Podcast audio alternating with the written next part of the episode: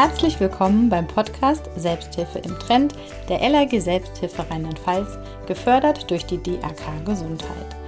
Ich bin Sabine Wollstätter und ich gehe hier ins Gespräch mit Menschen, die spannende Ideen und Perspektiven für die gesundheitsbezogene Selbsthilfe haben.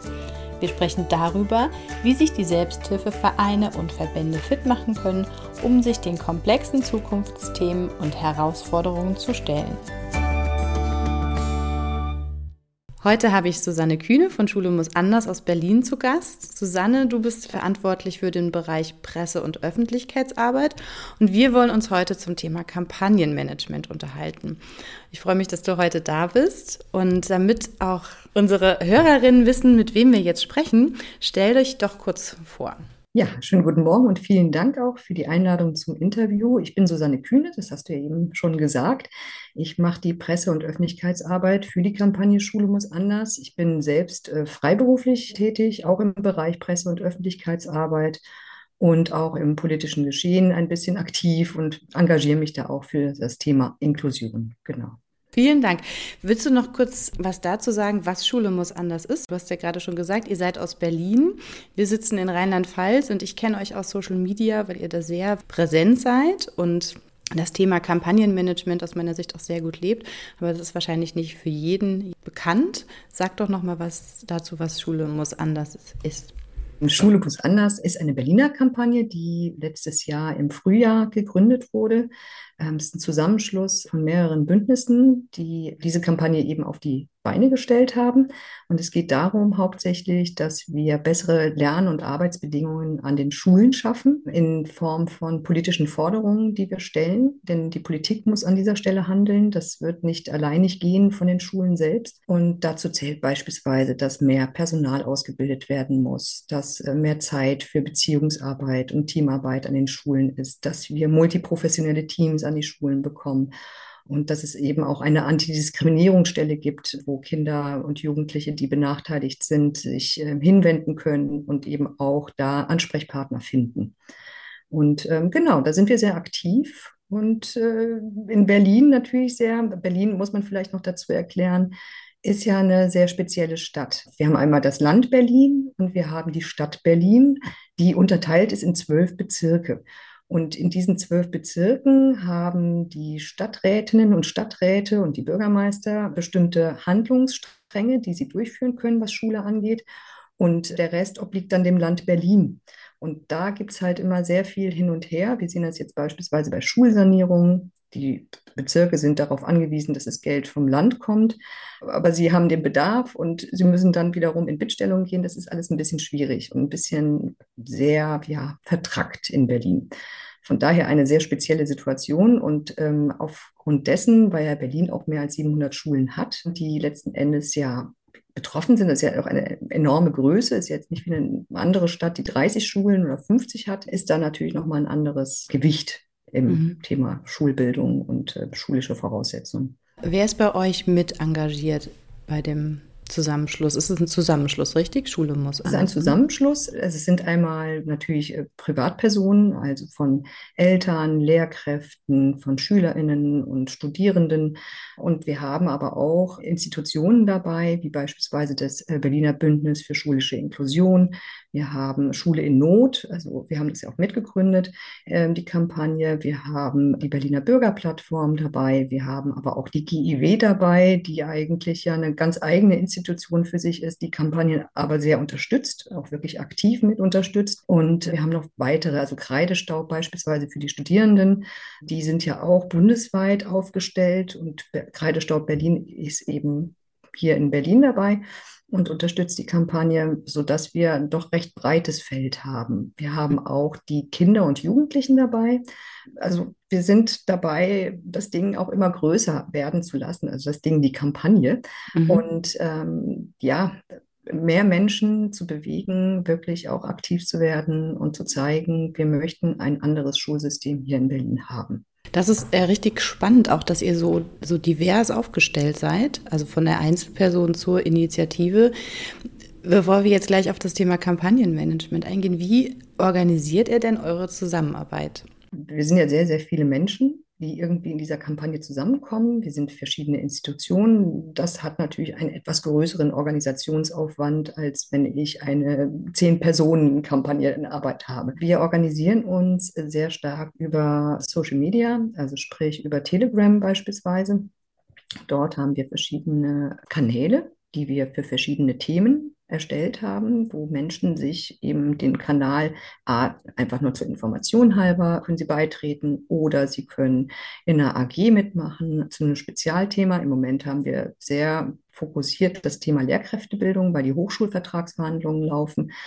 Da gibt es einen eigenen Kanal für. Wir haben einen eigenen Kanal für das Instagram-Team, die ganz fleißig Social Media eben bespielen. Wir haben eine Steuerungsgruppe, das braucht es. Also das ist ein Zusammenschluss dann von 10 bis 15 Personen, die sich regelmäßig in kürzeren Abständen treffen und äh, besprechen, okay, was steht als nächstes an? Was müssen wir machen? Wo muss was organisiert werden?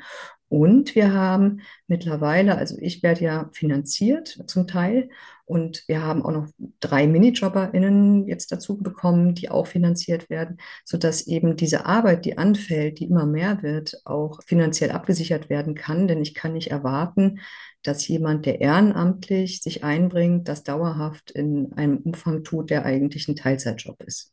Wie habt ihr gestartet? Wir sind gestartet ähm, eben mit verschiedenen Bündnissen. Das war das Berliner Bündnis für schulische Inklusion dabei, beispielsweise auch der LSFB war dabei.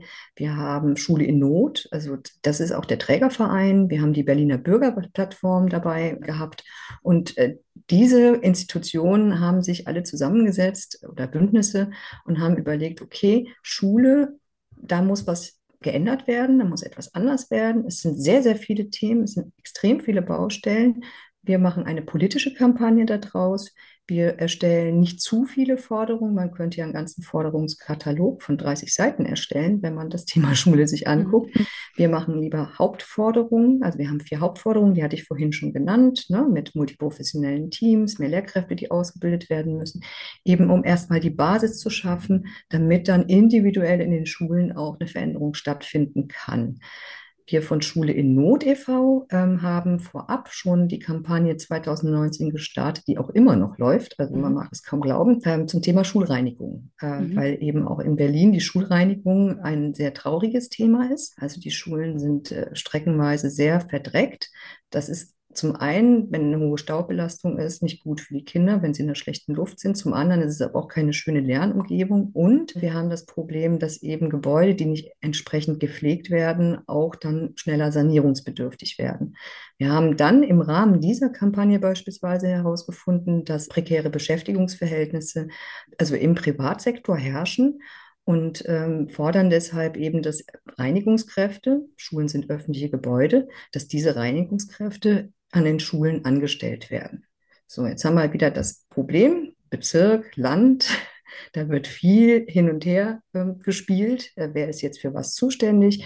Der Bezirk kann nicht einfach, äh, wenn er vom Land nicht das Gros hat, äh, Leute anstellen. Die Stellen müssen vom Land freigegeben werden. Die Bezirke wollen teilweise auch nicht selber einstellen. Die sagen, nee, lass uns lieber einen landeseigene, äh, landeseigenen Betrieb machen, wo alle Leute zusammenfinden. Also das ist immer noch sehr stark in Diskussion. Wir haben es geschafft, dass es im Koalitionsvertrag verankert wurde. Also immerhin, ja, das ist schon mal toll. Wir sind immer noch in der Diskussion. Wir haben es auch geschafft, dass Gelder dafür bereitgestellt werden sollen, dass Stellen geschaffen werden sollen. Aber der Prozess, also dass wirklich die erste Kraft angestellt ist, da sind wir immer noch nicht. Und das zeigt sehr deutlich seit 2019, und das wird auch die Kampagne Schule muss anders betreffen, wie lange so ein Weg sein kann und wie lange, was für einen langen Atem man braucht, eben auch dann das Ziel umzusetzen, gerade bei größeren Veränderungen. Ist ja super, dass ihr da im Koalitionsvertrag drin steht. Ich dachte gerade, das interessiert bestimmt total viele, was da auch die Erfolgskriterien waren oder was euch dahin gebracht hat, dass ihr dieses Ziel geschafft habt oder dass ihr das realisieren konntet? Also wir haben, wir mussten beispielsweise, also an der Kampagne kann man sehr schön erklären, wie sperrig so es sein kann, mit einem Thema eben nach vorne zu gehen, wo eigentlich ganz klar sichtlich die Notwendigkeit vorhanden ist, aber eben die Handlungswilligkeit von der Politik nicht gegeben ist. Wir mussten erstmal Unterschriften in einzelnen Bezirken sammeln, händisch. Also wir haben insgesamt in Berlin weit 25.000 Unterschriften zusammengetragen. Wir mussten dann im zweiten Schritt diese Unterschriften jeweils in den Bezirken, das waren noch nicht alle Bezirke, es waren sechs oder sieben Bezirke, einreichen, offiziell in der sogenannten Bezirksverordnetenversammlung und äh, sagen, so, das ist unsere Forderung. Wir möchten, dass ihr euch dafür einsetzt. Und dann ging es weiter. Dann wurde das zwar angenommen und beschlossen, aber ein Beschluss ist in dem Sinne nicht rechtskräftig im Bezirk. Und dann haben wir eben weitergemacht und haben gesagt, ja gut, dann müsst ihr mit dem Land sprechen. Und das ging so weit, dass wir beispielsweise einen runden Tisch initiiert haben von Bezirk und Land. Wir haben das auch öffentlich gemacht. Also wir hatten eine Moderatorin von der Tageszeitung dabei und wir sind bei sämtlichen Sitzungen, die in den also die Ausschusssitzungen im Abgeordnetenhaus haben wir uns auch eingeklinkt. Man kann das ja öffentlich einsehen. Wann ist welche Sitzung und welche Sitzung hat welches Thema? Und da haben wir natürlich Aktionen gestartet. Sei es, dass wir E-Mail-Aktionen gestartet haben, dass wir mit den Leuten im Abgeordnetenhaus von den einzelnen Parteien vorher gesprochen haben, also immer von Rot-Rot-Grün damals noch. Und dass wir dann eben den Druck auf diese Weise erhöht haben. Und dann gab es ja die Wahl und entsprechend gab es die Verhandlungen. Und zur Wahl wollen natürlich alle irgendwie auch gut dastehen und äh, zeigen, dass sie Politik machen wollen und können.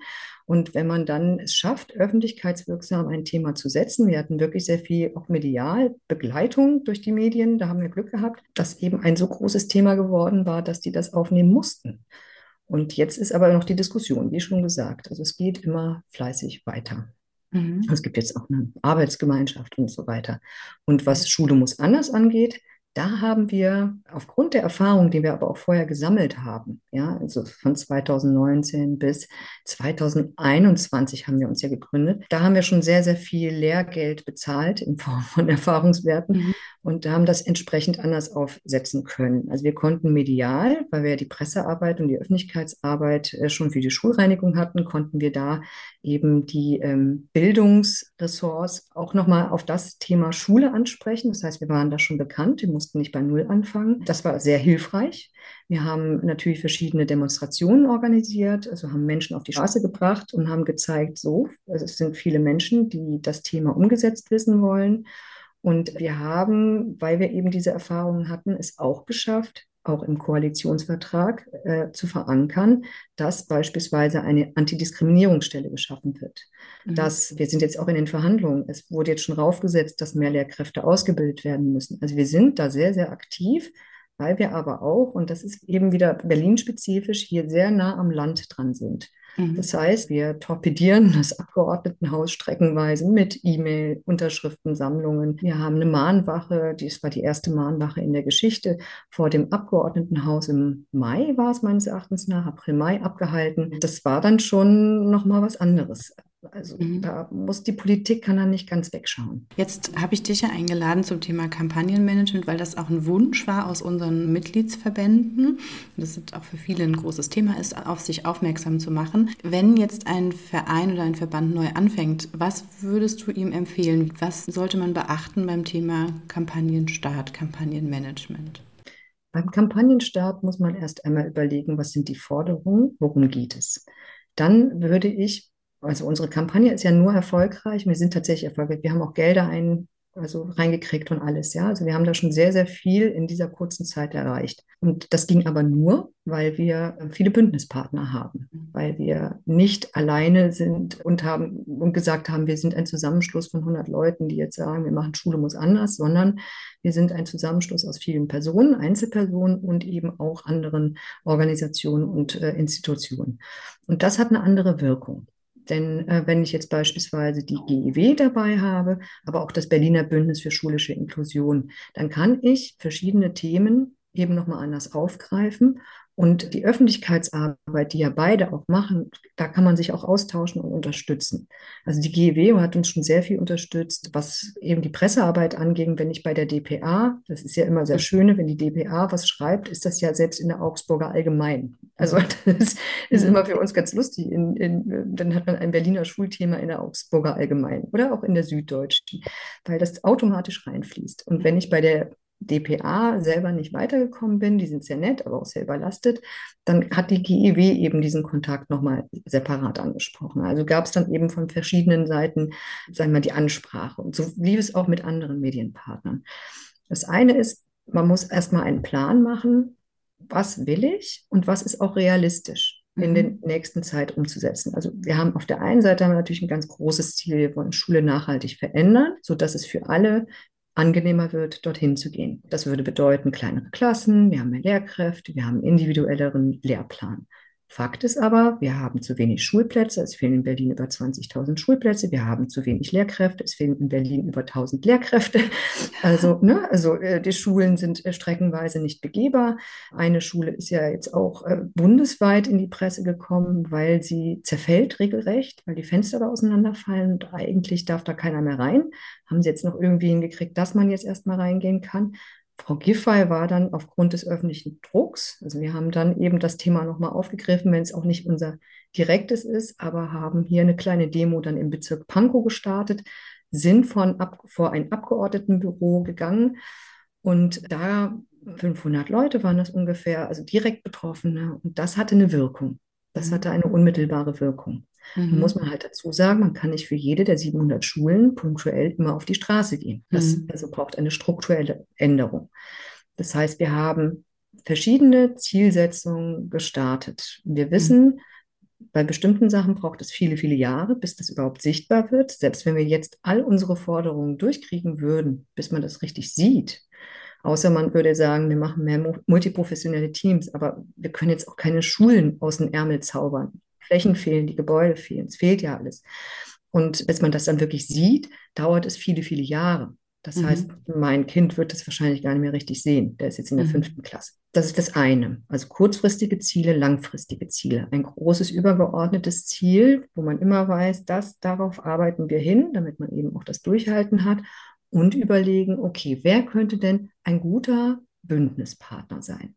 Ein guter Bündnispartner ist immer jemand, der ein ähnliches Problem hat oder wo das Problem eben auch gestreift wird. Der macht dann nochmal einen anderen Kanal auf, eine andere Zielgruppe, der kann nochmal andere Leute ansprechen und diese nochmal anders abholen. Wir haben, wie schon gesagt, wir sind jetzt in acht Bündnisse, also acht Bündnisse mit drin oder sieben. Und das macht eine Menge aus. Und das ist tatsächlich auch das, was in Berlin einmalig ist. Sonst ist immer mhm. jeder einzeln für seinen Bedarf auf die Straße gegangen.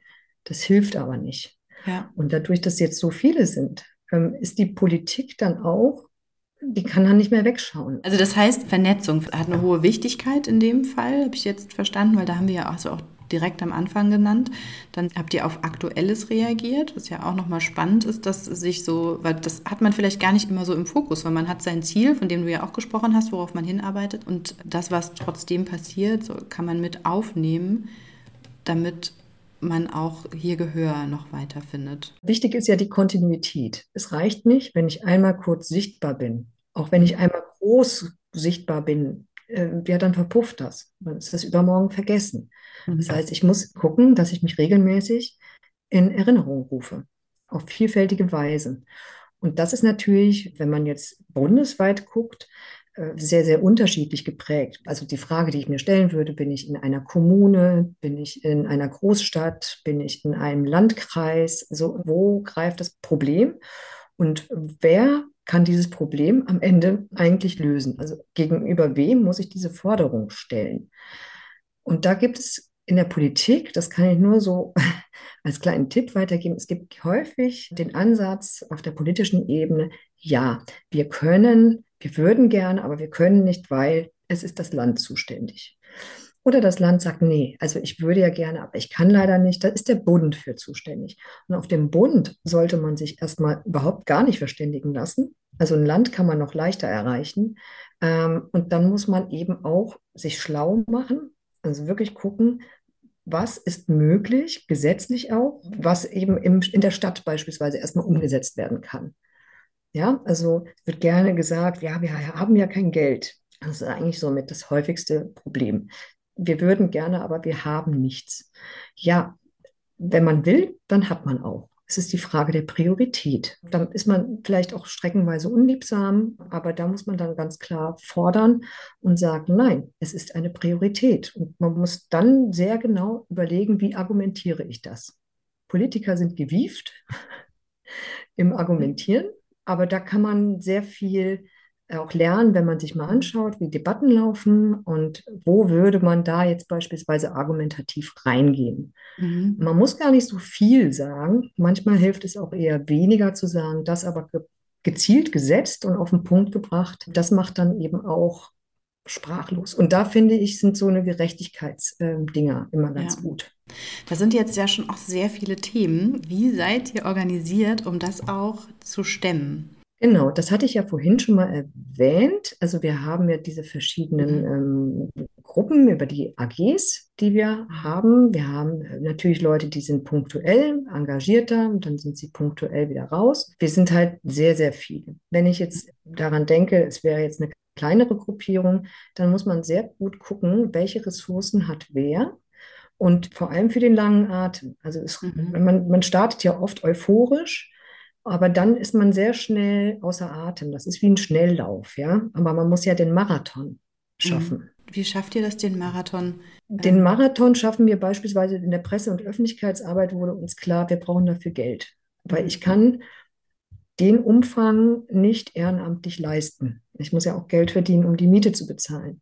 Und wenn ich das im Teil bezahlt bekomme, dann kann ich kontinuierlich dafür arbeiten. Das heißt, wir müssen Gelder einwerben. Ich mache ja neben der Presse- und Öffentlichkeitsarbeit auch den Bereich Fundraising mit.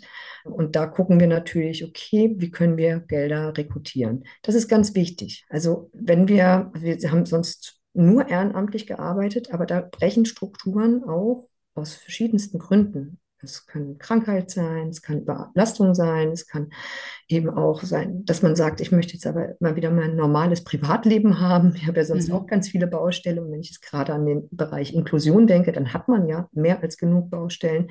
Also wie kann, kann man es schaffen, dass etwas Geld da ist für jemanden, der einfach administrative Dinge oder regelmäßige Dinge abnimmt und entsprechend zuarbeitet. Mhm. Das hilft schon mal sehr. Dann haben wir aber auch noch die andere äh, Seite. Wir haben, das sind ehrenamtlich Engagierte, die regelmäßig eben die Pläne erstellen und überlegen, okay, was sind die nächsten Schritte? Was müssen wir als nächstes starten? Wie können wir die Leute ansprechen, auch nochmal innerhalb der Kampagne? Wie kriegen wir die wieder zu Leben erweckt? Wir haben jetzt beispielsweise eine eine Minijobstelle für Organizing erstellt. Die soll jetzt einfach an den äh, Universitäten Studierende ansprechen und organisieren, dass diese sich vernetzen können und dass sich da eine eigene Aktivität entwickelt. Denn ich kann nicht jedem Ehrenamtlichen alles vorgeben, alles erinnern. Ne? Das geht bei mehreren hundert Leuten einfach nicht.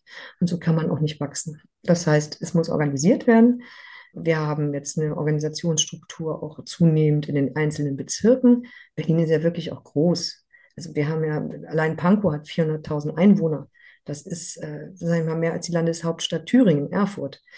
Allein dieser eine Bezirk. Und da ist es auch alles sehr weitläufig. Ich kann also innerhalb Pankows schon mal eine Dreiviertelstunde irgendwie mit Bus und Bahn mhm. rumgondeln.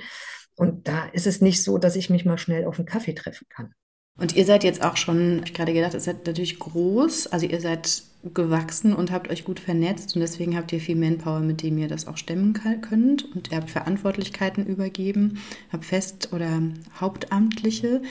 Wie, wenn jetzt als Verein anfängt, die Vernetzung, das kann ich mir noch vorstellen, aber wie habt ihr die Finanzierung realisiert? Genau, die Finanzierung, es ist tatsächlich gar nicht so einfach, die Gelder zu bekommen, weil äh, wir eine politische Kampagne sind. Das heißt, wir müssen ja gucken, wer ist der Geldgeber. Der soll uns ja nicht reinreden. Wir können jetzt beispielsweise nicht den Jugenddemokratiefonds, wir haben zwar Kinder und Jugendliche, es ist ein demokratischer Prozess, aber da können wir keine Gelder beantragen, weil das sich ähm, beißt.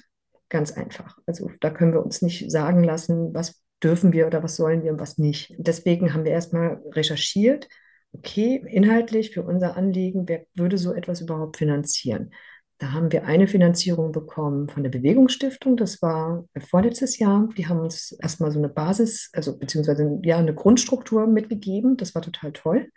Es war auch relativ kurzfristig. Das sind, ist ein Zusammenschluss aus verschiedenen ähm, Stifterinnen und Stiftern, die eben Gelder haben und das eben Aktiven, die was ändern wollen, geben.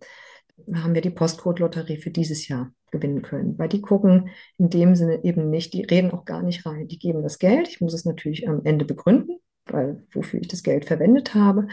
Ich hatte es für Honorare tatsächlich explizit beantragt und kann das dann eben auch für Honorare verwenden. Und so suchen wir halt weiter. Nächstes Jahr wird die Bewegungsstiftung uns für drei Jahre fördern. Also wir haben die Bewegungsstiftung, die uns jetzt für die laufenden drei Jahre, also für ab nächsten Jahr drei Jahre fördern wird mit einer sogenannten Basisförderung. Das heißt, wir kriegen da schon mal sicher Gelder. Natürlich brauchen wir noch mehr, weil wir müssen, wenn wir wachsen wollen, also wenn wir es vielleicht auch sogar auf eine Bundesebene stellen wollen, dann brauchen wir wirklich Leute, die das dann auch entsprechend regelmäßig abarbeiten können. Das mhm. ist sonst zu viel. Also ich habe beispielsweise einen Vertrag für zehn Stunden in der Woche. Ich bin Freiberuflerin.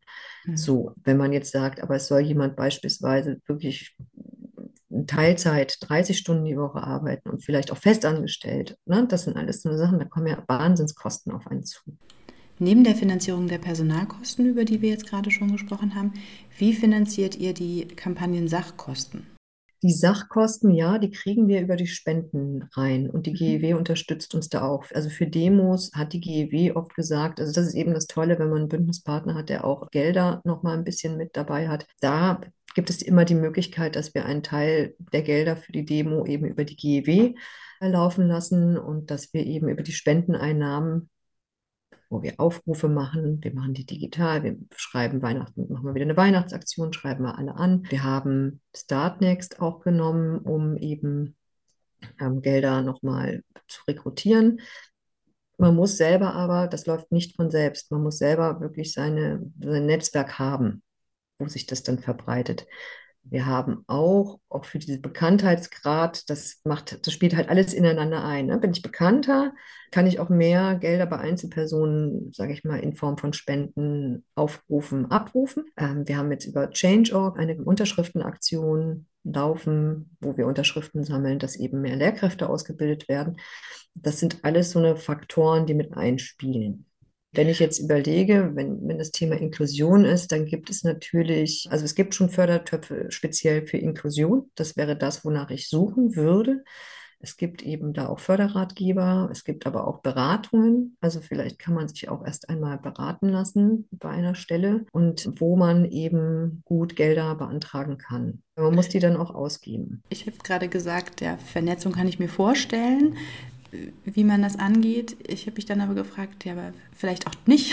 Wie habt ihr es geschafft, so viele Aktive zu gewinnen? Über diese einzelnen Netzwerkpartner.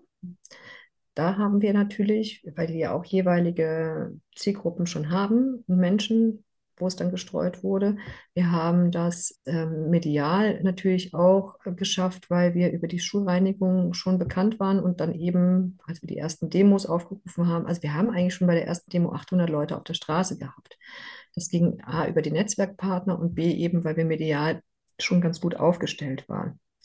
Und wenn ich jetzt überlege, wie würde man die ansprechen, ich würde tatsächlich recherchieren, also das wäre meine Herangehensweise, ich würde recherchieren, wer befasst sich noch mit dem Thema, recherchieren kann ja unterschiedlich aussehen. Also ich kann das im Internet tun, indem ich das einfach mal google. Befasst sich damit? Verein, Initiative, ne? irgendwie sowas in der Richtung. Ich kann mich aber auch persönlich vielleicht schlau machen. Ähm, in der Regel, wenn es, sage ich mal, ein Thema ist, was auch ein Stück weit die Politik betrifft, dann ist es so, dass in den Städten und Kommunen die PolitikerInnen schon auch Ansprechpartner sind und wissen, welche Vereine, Institutionen gibt es in der Region. Das, das kennen die eigentlich schon. Also zumindest äh, ist es das, was ich hier mitbekomme. Ne? Und dann kann man auch sich vielleicht nochmal an einen Verband wenden, der vielleicht auch äh, weiß, okay, wenn ihr das und das Thema habt, da gibt es noch die und die Organisation. Und dann würde ich hingehen und die einfach anschreiben.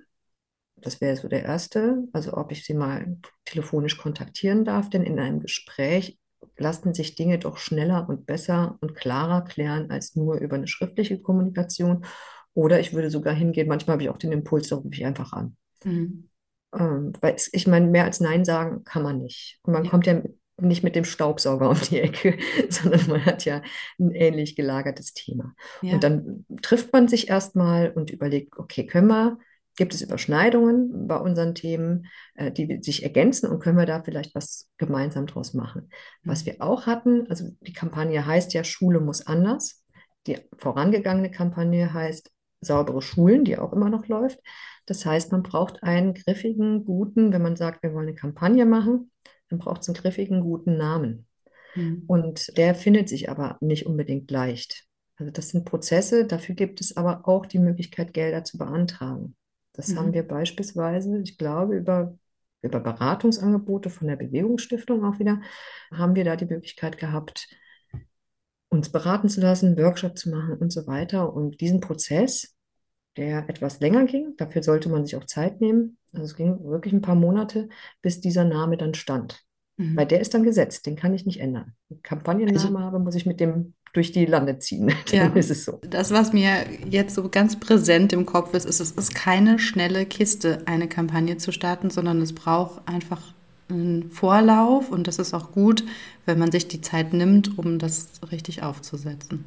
Absolut. Wenn man eine Kampagne wirklich starten möchte und wenn man eine Kampagne auch erfolgreich ähm, sag ich mal, an den, an den Start bringen möchte und auch, dass sie weiterläuft, erfolgreich und langfristig weiterläuft, dann muss man gucken, dass man das auch ordentlich aufsetzt. Also man braucht einen guten Kampagnennamen, man braucht gute Bündnispartner. Optimalerweise kann ich das immer nur empfehlen. Man kann auch alleine eine Kampagne machen, aber mit Bündnispartnern ist es besser und einfacher. Wir hatten beispielsweise bei saubere Schulen hatten wir die Gewerkschaften mit drin, also den DGB, wir hatten Verdi mit drin, also oder haben DGB Verdi, wir haben äh, die IGBAU drin gehabt und die GEW. Das mhm. heißt, wir haben vier starke Gewerkschaften. Auch das hat sehr stark dazu beigetragen, dass, wenn wir dann eben zu einem runden Tisch eingeladen haben, dann die PolitikerInnen sich auch blicken lassen. Also eine Gewerkschaft, da auch in die Richtung zu gucken, ist auch immer nicht verkehrt oder ein Verband und den versuchen mit als Unterstützer ins Boot zu holen.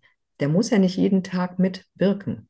Das kann die GEW oder Verdi, die können das auch alle nicht leisten. Aber punktuell ist das schon sehr sinnvoll und dann ist man eben ein Bündnis.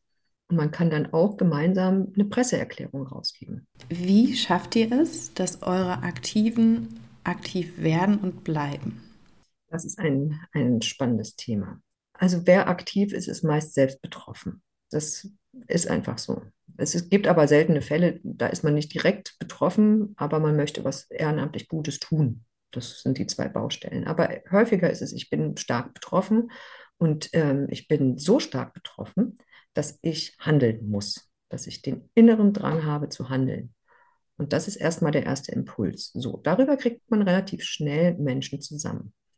Sie zu halten, das ist die Krux. Also wir haben halt auch festgestellt, dass Leute eine Zeit lang gut aktiv sein konnten und auch sehr aktiv waren, aber teilweise finde ich dann schon fast zu aktiv, ähm, weil sie dann nämlich weggebrochen sind, weil es zu viel wurde weil sie das nicht mehr mit ihrem ähm, sonstigen Leben einfach vereinbaren konnten. Ja, weil man hat einen Vollzeitjob vielleicht, man hat eine Familie und dann eben noch ein Ehrenamt, was einfach zu viel Zeit raubt. Und da ist es eben auch gut, vorher zu überlegen, wer kann wirklich wie viel einbringen. An welchen Punkten brauchen wir vielleicht ganz viel Engagement, also weil jetzt eine bestimmte Wahl ansteht oder weil eine bestimmte Veranstaltung ist, die man vielleicht auch mal stören möchte. Und wo braucht es eher so diese Kontinuität? Also man tauscht sich regelmäßig aus, man überlegt, was man wieder als nächste Aktion macht und so weiter. Und je besser man so etwas vorher überlegt und, und auch jeder sagt und auch jeder die Freiheit hat, immer zu sagen, ich kann bis hierhin und nicht weiter, und die Kommunikation möglichst offen und transparent und gut ist, dann beugt das sehr viel vor. Also das ist etwas, was ich nur empfehlen kann, damit auch nicht jemand kurzfristig von jetzt auf gleich wegfällt, einfach mal so.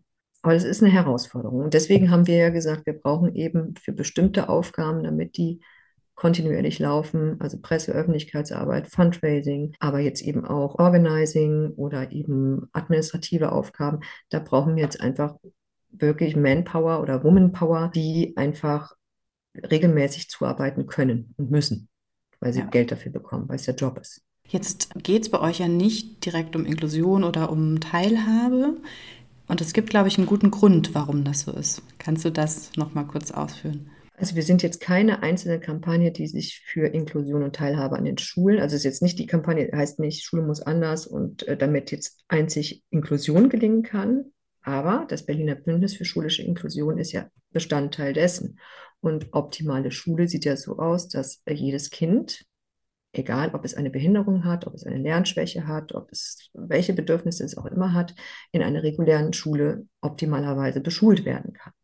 Das hat sehr, sehr hohe Voraussetzungen, die so eigentlich kaum erfüllt werden können. Von daher ist das Thema Teilhabe, Chancengleichheit, ist sehr wohl ein Kampagnenthema. Das haben wir auch gesetzt.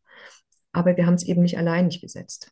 Und das hat den Vorteil, dass, weil wir das eben mit drin haben als Gesamtpaket, dass wir da eben auch nochmal anders agieren können und anders die Forderungen stellen können.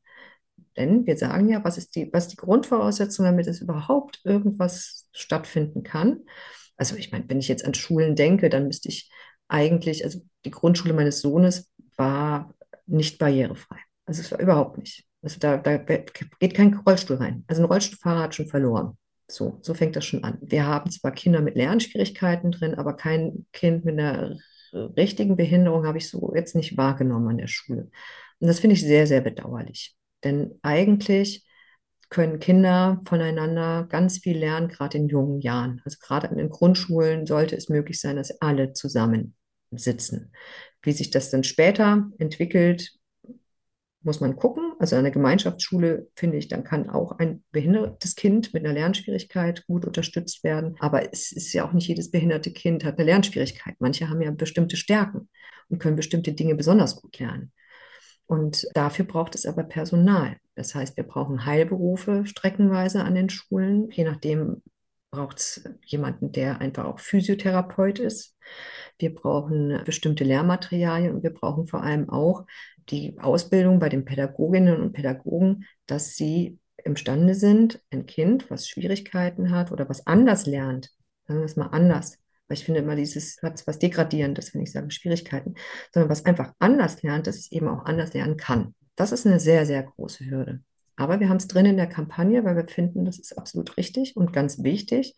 Einzeln lässt sich das aber so nicht fordern. Und es ist so möglich, dass das Thema nicht nur für Einzelne ein Thema ist und so als es geht um Behinderung steht, sondern ihr habt es dadurch ja auch geschafft, dass man alle an einen Tisch bekommt und für eine Kampagne zusammen engagiert.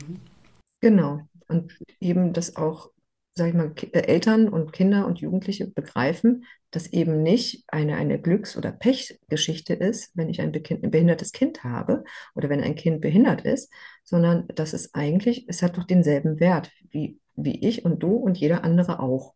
Und da müssen wir hinkommen. Das ist ganz, ganz wichtig äh, für das soziale Empfinden in unserer Gesellschaft, dass wir eine Gleichwertigkeit von Menschen lernen, erfahren, wirklich lebbar machen.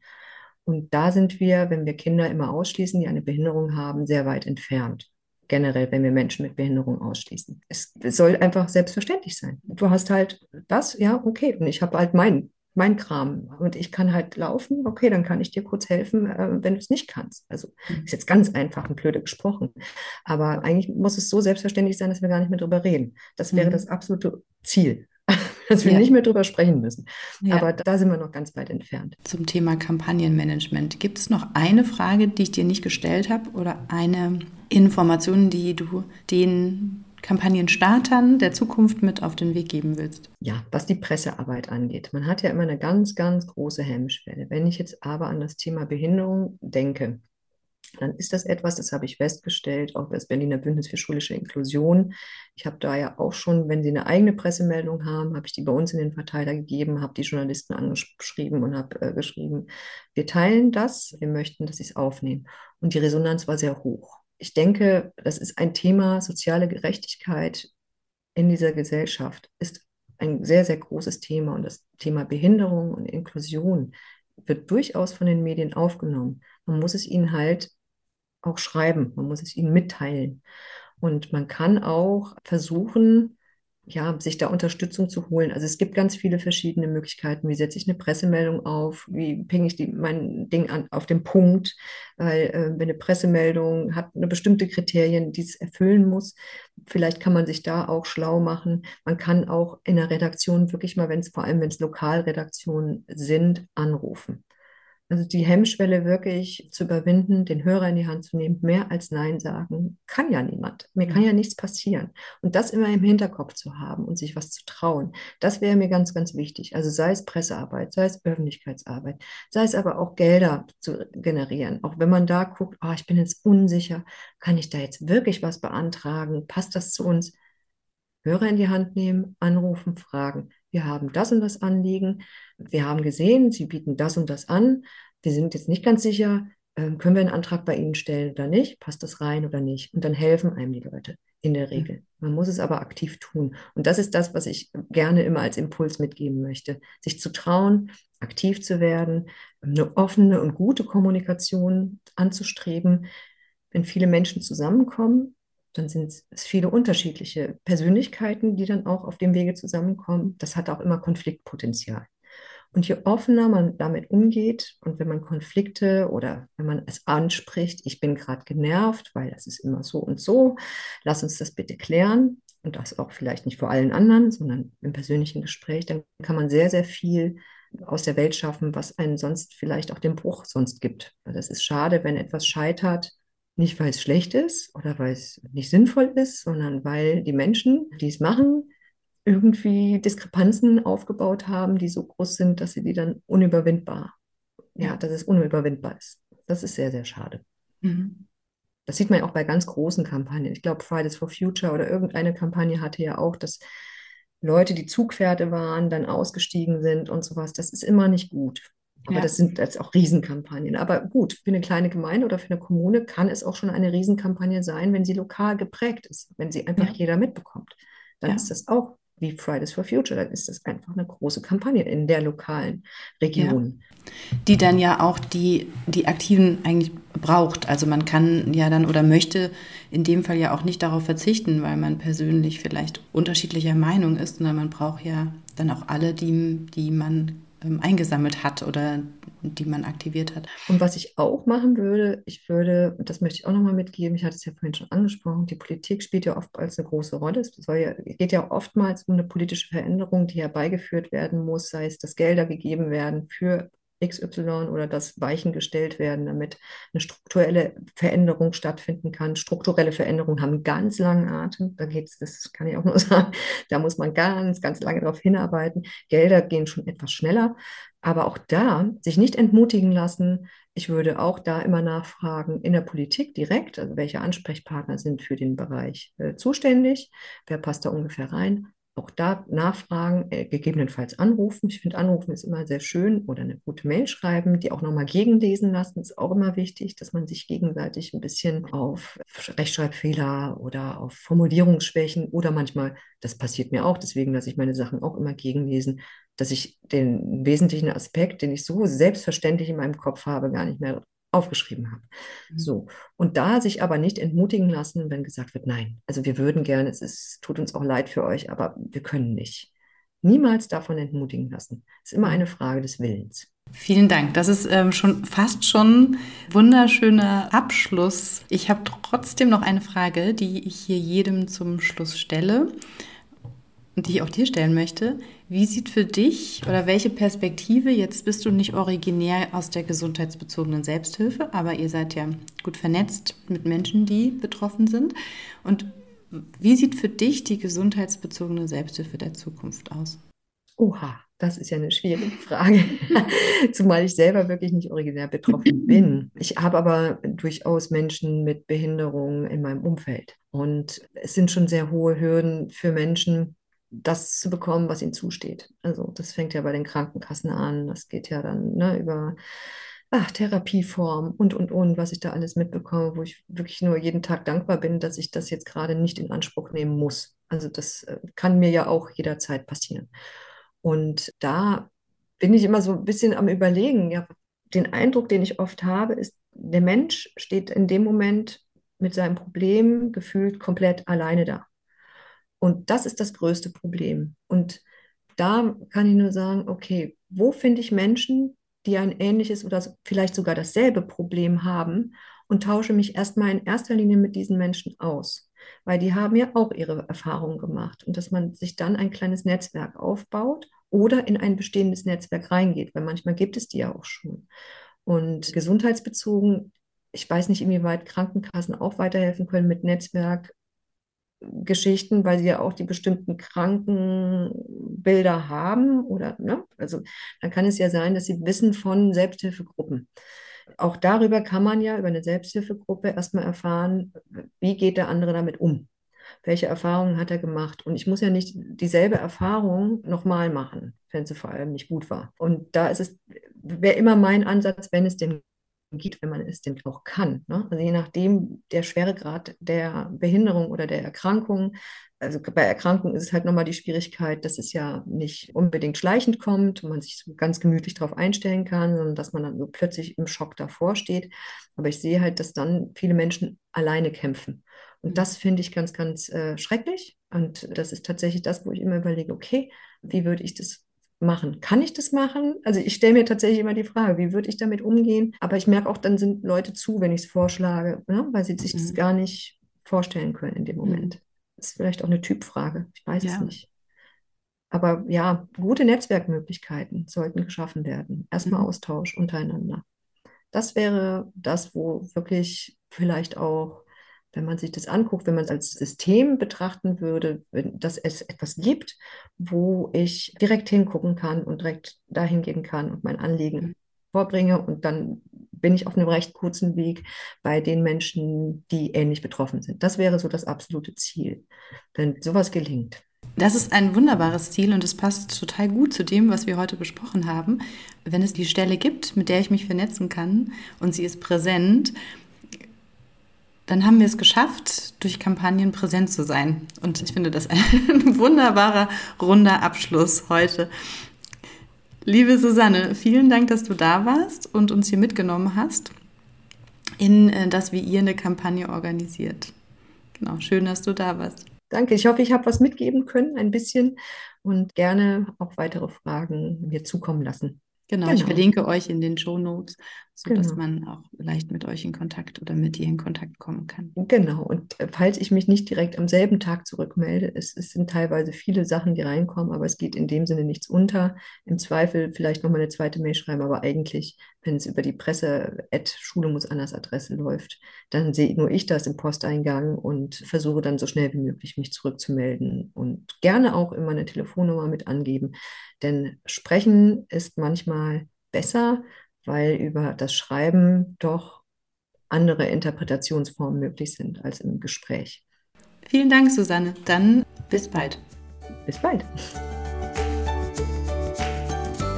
Susanne hat uns in diesem Gespräch Einblicke in das Kampagnenmanagement von Schule muss anders gegeben.